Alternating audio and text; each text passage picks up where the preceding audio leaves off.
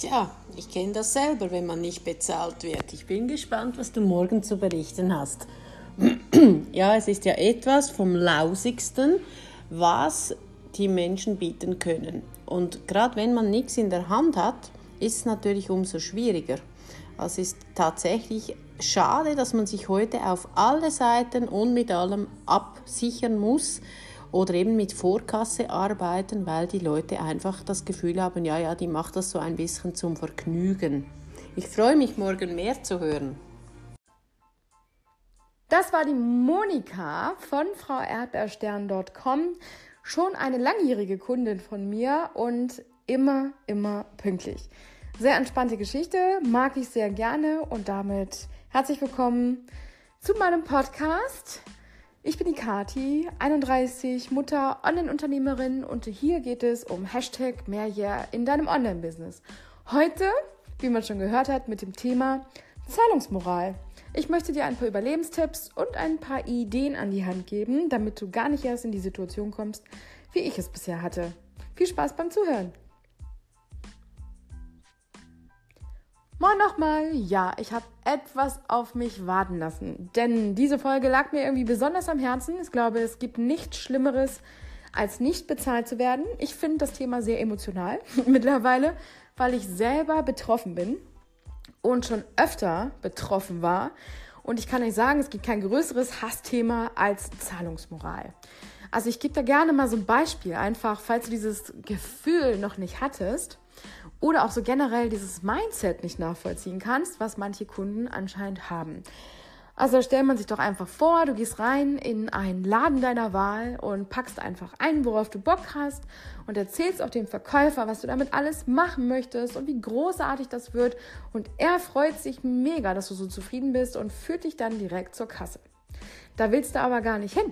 Nee, du wolltest ja direkt zur Tür und mitnehmen, weil du überhaupt kein Verständnis dafür hast, dass du das Ganze zahlen müsstest, denn die haben ja noch mehr davon. ja, also du hast ja gesehen, die Regale sind voll. Warum sollte er jetzt von dir Geld nehmen? Kann er ja von den anderen machen. Die anderen finanzieren quasi deinen Spaß mit. Das gleiche Prinzip ist es quasi, wenn ein Kunde bei dir eine Leistung oder ein Produkt anfragt, das Ganze dann auch bezahlen soll, dies aber nicht tut und du dir einfach denkst, alles klar, verarschen kann ich mich alleine. Denn der glaubt nämlich auch, du hast nämlich noch ganz viele anderen Kunden und damit bist du ja auch noch beschäftigt und die zahlen ja auch erstmal. Dann ist es ja nicht so wichtig, ob er jetzt zahlt, morgen zahlt, in 14 Tagen oder erst in drei Monaten. Ist ja scheißegal, denn du hast ja wahrscheinlich genug zu tun. Fail. Mega Fail, Ausrufezeichen, geht gar nicht. No-Go Menschen, ehrlich. Für sowas führe ich eine Blacklist. Ist gleich der erste Tipp. Mach dir eine Liste mit Menschen, wo du das Gefühl hast, mm, chemietechnisch, generell vom Mindset her oder vielleicht auch die Projekte, die für dich gar nicht gehen, gleich auf eine schwarze Liste, sollte denn durch Zufall oder warum auch immer in einem Jahr, zwei, drei, vier Jahren nochmal eine Anfrage kommen, kannst du direkt nachgucken und dann auch guten Gewissens einfach Nein sagen.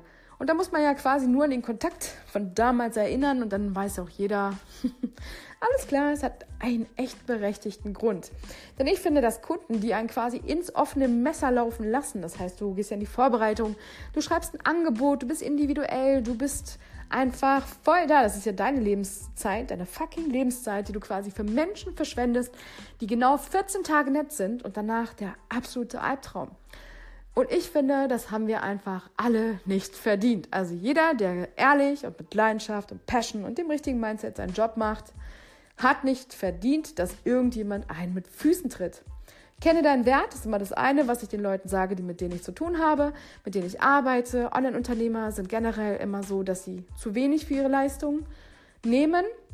Ich denke aber, wenn du weißt, was der Kunde dafür bekommt und du weißt, du bist es wert, dann sollte man ganz offenkundig den Preis kommunizieren. Und natürlich sollst du dich auch dafür einsetzen, dass deine Rechnungen bezahlt werden. Das heißt jetzt nicht, dass du zigtausend Inkassoseiten raussuchen musst, den besten Anwalt der Stadt brauchst oder sonst dergleichen, sondern schon von vornherein eine sehr gute Onboarding-Strategie haben musst. Bedeutet, der Kunde kommt auf dich zu, Ihr lernt euch kennen, ihr habt die Möglichkeit, mal miteinander zu reden, über das Projekt zu quatschen. Eine ganz lockere 30-Minuten-Session, wo der Kunde noch gar nicht zahlen muss. Also lernt dich erstmal als Mensch kennen und dann findet man heraus, passt die Chemie. Und wenn die Chemie passt, dann geht man ins Detail. Und auch erst dann, wenn der Kunde sagt, ja, ich bin davon überzeugt, machst du ein wundervolles individuelles Angebot. Oder hast quasi ein vorbereitetes Angebot, wo trotzdem viel Liebe drin steckt, mit Bildmaterial, mit Erklärung, mit Ablauf oder was auch immer. Und dann kommt, wenn der Kunde sagt, Angebot passt mir, vielleicht eventuell mit Änderungswunsch oder nicht, bekommt man das auch noch hin, eine Auftragsbestätigung und darin sollte Folgendes vermerkt sein, definitiv. Wann ist dein Zahlungsziel? Nie vergessen und dann auch nicht vergessen, was passiert ab Tag X, wenn dann das Zahlungsziel verstrichen ist. Was machst du dann? Bei mir steht, wenn in fünf Tagen, innerhalb von fünf Tagen nach dem Zahlungsziel keine Zahlung eingegangen ist, behalte ich mir vor, das Ganze abzumahnen. Es gibt dann keine Zahlungserinnerung, weil ich denke, eine Woche, das ist noch nicht so lange her. Ist es einfach nicht. So viel Alzheimer hat hier keiner. Glaube ich einfach nicht. Also gibt es von mir ein Reminder. Manchmal bin ich sogar so nett und lasse den noch weg und denke so, naja gut, dann war das seit zwei Wochen. Ne? Ist ja vielleicht ein Feiertag dazwischen oder so. ja, trotzdem. Da denke ich mir dann so, gut, da warst du jetzt so nett, hast du dir zu viel Zeit gelassen. Ich finde aber, wenn der Kunde von sich aus sagt, okay, ich schaffe das jetzt innerhalb des, deines Zahlungsziels sofort, nicht, dann kann ich das aber bis dann und dann schaffen. Und das ist ja immer noch in dem Bereich, wo die Leistung erbracht wird. Bin ich völlig fein mit. Absolut. Offen kommunizieren ist das A und O. Wenn von dem Kunden aber so mal so gar nichts kommt. So gar nichts. Keine E-Mail, keine WhatsApp, kein Anruf nothing. Also du bist quasi völlig auf dich gestellt und weißt gar nicht, was los ist. Hm, das ist der Moment, wo du direkt einfach eine Abmahnung schicken solltest, dann auch sagen, was passiert, wenn weiterhin die Kommunikation ausbleibt und auch sagen, was passiert, wenn nicht die nötigen Informationen, die du eventuell noch zur Bearbeitung deines Projekts brauchst, ausbleiben. Das heißt, du solltest dir in deiner Auftragsbestätigung definitiv vorbehalten, dass bei solchen Fällen die Stornierung der Zusammenarbeit deinerseits legitim ist und vielleicht bist du sogar noch so krass unterwegs und sagst, pass mal auf, und dann müsst ihr 10, 20, 30, 40, 50 Prozent des Auftragsvolumens als Strafsumme zahlen. Ja, also diese Rechnung kommt dann auf euch zu. Dem ist so. Weil bisher ist ja wahrscheinlich noch nichts eingegangen und du hattest trotzdem Aufwand, du hast ein Angebot erstellt, etc. Es ist alles Arbeitszeit und ich finde, dafür muss der Kunde aufkommen. Das kann ja irgendwie nicht sein, oder? Genau, man merkt schon, ich rede mich da immer so ein bisschen in Rage. Aber was mich immer besonders dabei stört, ist, dass andere Menschen mich in Situationen bringen, die ich mich selber nicht mal bringen würde. Ja, also wenn es geht überhaupt nicht, weil man immer das Gefühl hat, man selber ist quasi der Babysitter von anderen. Also wirklich krass. Ich hatte kleine Geschwister, ich kenne das Gefühl ungefähr. Und das gleiche Gefühl hat man dann auch, wenn man seinen erwachsenen Kunden den Arsch hinterherräumt. Faszinierend, bis geht gar nicht. Ähm, mag ich nicht. Und dann hat man auch noch ein schlechtes Gewissen, wenn man dann irgendwie eine Mail schickt oder anrufen möchte und fragt, wo das Geld bleibt. Mal, mal hat man ja so, ich sag mal, das Mindset, dass man sagt, naja, der war ja ganz nett am Anfang und der möchte ich jetzt ja auch nicht nerven. Vielleicht ist ja irgendwas passiert. Ähm, nö. Nein, ihr seid da ganz knallhart Business Peoples und dann ruft ihr an und dann fragt ihr, ob es in irgendeiner Form persönliche Probleme gibt oder ob es im Business Probleme gibt, ob vielleicht in irgendeiner Form die Solvenz ja, ein Problem ist zurzeit. Das müsst ihr wissen, denn ihr seid ja Auftragnehmer und ich finde es einfach nur legitim, wenn der Auftraggeber da Auskunft gibt. Wenn er gar nicht zu erreichen ist, direkt Keule. Also ich würde sagen, sofort Cut und dann ist Ende. Denn ich kann euch sagen, egal wie nett ihr euch gebt, egal wie nett ihr von Natur aus seid, seid das bitte in diesen Momenten nicht mehr. Es hat nämlich nichts mehr mit ähm, ich bin unfreundlich oder ich bin unprofessionell oder sonst irgendwas zu tun. Nein, sondern es geht hier ums nackte Überleben. Ist halt so. Denn wenn ihr das bei zwei, drei Leuten habt und das auf die Masse der Kunden, die ihr vielleicht insgesamt als Einzelperson schafft, vielleicht fünf oder sechs feste Kunden im Monat, oh mein Gott, wenn da 50 Prozent des Einkommens einfach nicht da ist, ja, und mehr so die Überraschungsrücklage für euch sein wird, weil ihr nie wisst, ob ihr das Geld jemals sehen werdet, ähm, nee, macht man nicht.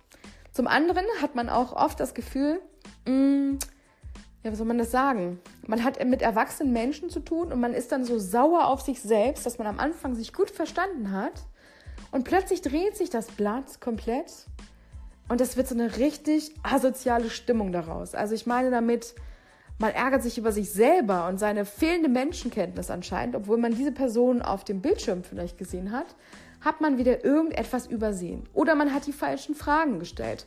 Oder man ist trotz mega guter Vorbereitung und Onboarding-Session wie Fragebogen für den Kunden, Projektinformationen etc. hat man wieder irgendetwas übersehen, die diesen Menschen quasi als Vollpfeife entlarven könnte.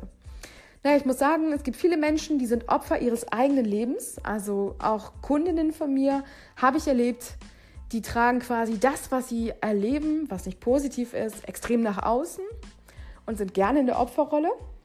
Und dann gibt es andere Leute, die wollen immer stark sein und sagen dann gar nichts. Also überhaupt gar nichts, was auch ein Problem ist, weil darunter leidest du ja dann als Auftragnehmer auch. Deswegen meine Überlebensstrategie immer, schon immer, hab immer so viel, wie der Wert deines nächsten Auftrages ist, als Summe auf dem Konto. Einfach als Ausgleich. Denn Fakt ist, so oder so musst du eventuell auch Steuern ja darauf zahlen. Eine Einkommensteuer wird ja auch irgendwie fällig. Ja, und ähm, ganz blöd, wenn du Regelunternehmer bist ähm, und eine monatliche Vorsteuer zu leisten hast. Je nachdem, ob ist oder soll, kann das relativ gut ausgehen, wenn der Kunde sich dann nochmal berappelt. Oder halt richtig assi, wenn halt nicht. Ähm, das muss man alles mit einkalkulieren und ich weiß, dass das viele nicht tun. Und das sind dann so die letzten Stunden deines Online-Business, wo du quasi noch mit einem Lächeln vor dem, ich sag jetzt mal, PC gesessen hast. Und dass das nicht passiert, hab immer die Summe X auf deinem Konto. Wenn es geht, sogar ein bisschen mehr. Mein Vater hat mir damals den Tipp gegeben, hab immer drei Nettogehälter auf dem Konto. Egal was passiert, du bist safe. Du hast dann immer Rücklagen und es ist immer was da. Und ähm, ja, auch wenn meine Eltern mir sonst nichts beigebracht haben, aber das war ein echt guter Tipp. Also ich kann dir einfach sagen, hab so den Durchschnitt Gewinn, den du im Monat machst, mal drei auf deinem Konto, damit du gegen alles gefeit bist. Das heißt, wenn du jetzt gerade startest, ist dein erstes Ziel nicht die neue Designer-Handtasche oder die neuen Designer-Schuhe oder der mega fette, krasse Sommerurlaub. Nope du machst erstmal dein Konto voll, um dann quasi stetig wachsen zu können. Das heißt, wenn du größere Pakete anbietest, musst du quasi auch ein Gegengewicht bieten können, um in einer Zeit, wo ein Kunde dich verarscht hat, auch überleben zu können. Es ist für dich, es ist für niemanden anderes und ähm, natürlich kannst du dich auch darüber freuen, wenn du es dann nochmal als Mega Plus hast, das, was du quasi gespart hast am Ende des Jahres, wenn du dir dann noch was extra leisten kannst. So, ich hoffe jetzt, das war genug Inspiration für heute und das Thema ähm, hat euch bisher noch nicht so getroffen oder noch nicht so emotional mitgenommen wie mich. Ähm, zukünftig geht's bei mir nur noch auf Vorkasse, Einschlag, nie Ratenzahlung, never ever in live und schon gar nicht mehr Leistung und dann erst Bezahlung. Das geht für mich gar nicht und in meinem Bereich überhaupt nicht. Denn viele können nicht nachvollziehen, welchen Aufwand man tatsächlich online hat. Viele können auch nicht nachvollziehen, wie viel man sich vorbereiten muss oder investieren muss, damit man das ganz easy erledigen kann. Und deswegen lasse ich mich da auf keine Diskussion mehr ein. Ich glaube nämlich, Hashtag mehr 2018 ist mein Hashtag für dieses Jahr und Fokus sowieso. Deswegen wünsche ich dir einen wunderschönen Feierabend und vor allen Dingen wunderschöne Feiertage. Und genau danach hören wir uns quasi zum Thema Zeitblöcke in deinem Homeoffice strukturieren. Wann sollte man wann was wie auch immer machen, damit man quasi effektiv und produktiv bleibt. Ich hoffe, du hast Bock drauf. Ich freue mich auf dich und dein Feedback. Lass es mir gerne da. Instagram, Facebook, eBay, whatever you like. Bis demnächst. Tschüss, tschüss.